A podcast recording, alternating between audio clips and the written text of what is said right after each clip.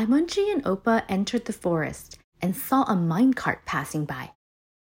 Opa asked Aimonchi curiously, Why is the minecart full of bananas? When the bananas need to be harvested, one person cannot move it all. We all work together to move the bananas onto the forest minecart to transport them to other places. That way, all our friends in the forest can eat fresh bananas, Aimonchi explained. Ding dong! Upon hearing the sound of the mine minecart coming into the station, Aimonchi said quickly, Opa, let's take this bus to the forest pond. I'll go buy the ticket first. Wait for me here. Opa, here's your ticket. Our seats are in the second car. Let's line up to get on the train. The minecart is about to leave. Aimonchi handed the ticket to Opa. It was Opa's first time riding a minecart. He said happily, Minecarts not only can carry bananas, it can carry people too. The minecart slowly stopped at the forest pond. When Opa got out of the car and saw someone playing in the water, he wanted to jump in for a swim.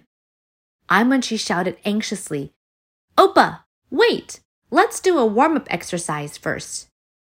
When Opa stepped into the pond, he exclaimed, The water is so clean, ice cold, and comfortable. Yes, Opa, that is because the aquatic plants in the pond produce oxygen, allowing fish to breathe in the water. The plants even absorb pollutants. That's why the water is so clean, Aimonchi said. That's amazing, said Opa. After playing in the pond for a while, Aimonchi invited Opa and a few good friends to the grassland for a race. There are five tracks on the field. Opa, which one do you want to choose? Aimonchi said.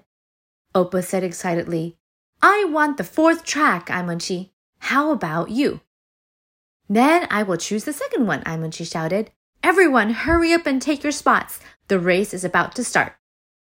Everyone rushed forward when the referee shouted, Ready, set, go! Aimonchi ran faster than the others and reached the finish line first. Aimonchi, you're amazing! Congratulations on winning first place, Opa said. Thank you. You are also great. You won second place. Aimonchi was very happy.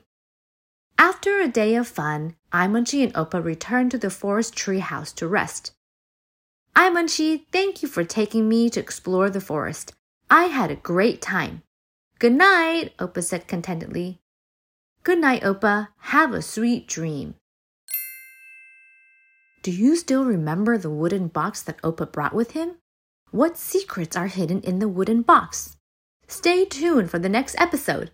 Many more adventures are waiting for you.